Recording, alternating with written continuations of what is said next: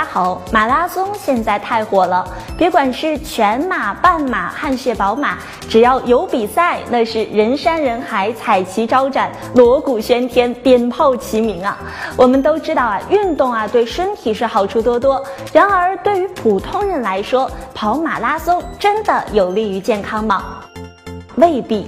先说急性问题，在马拉松比赛中，大量的出汗会造成人体水分和钠离子的流失，缺水会使血液粘稠，大大增加了肾脏的负担；而钠离子不足会造成脑部的肿胀，而且身体的免疫系统在长跑时会受到很大的伤害，这意味着在长跑后的一段时间里，你会更容易得病。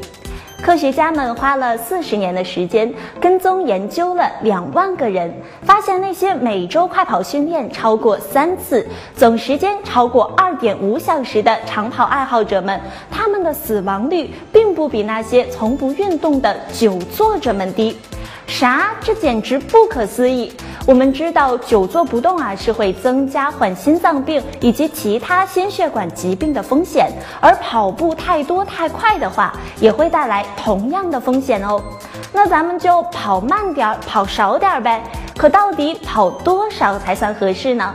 最直接有效的办法就是运用我们身边的手环、手机来监测你在跑步时的心率，让它保持在最大心率的百分之六十至百分之八十，也就是大约一百二十至一百五十次每分钟的范围内。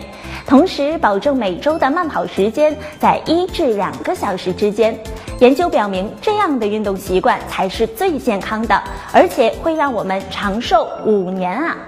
我们并没有不尊重马拉松这项运动的意思，恰恰相反，那些敢于参加马拉松的选手都是有着强大的意志力和拼搏精神的人。只是对于大多数想要通过跑步来强身健体的人们来说，面对马拉松还是量力而行。这期节目就到这里，我们下期再见，拜拜。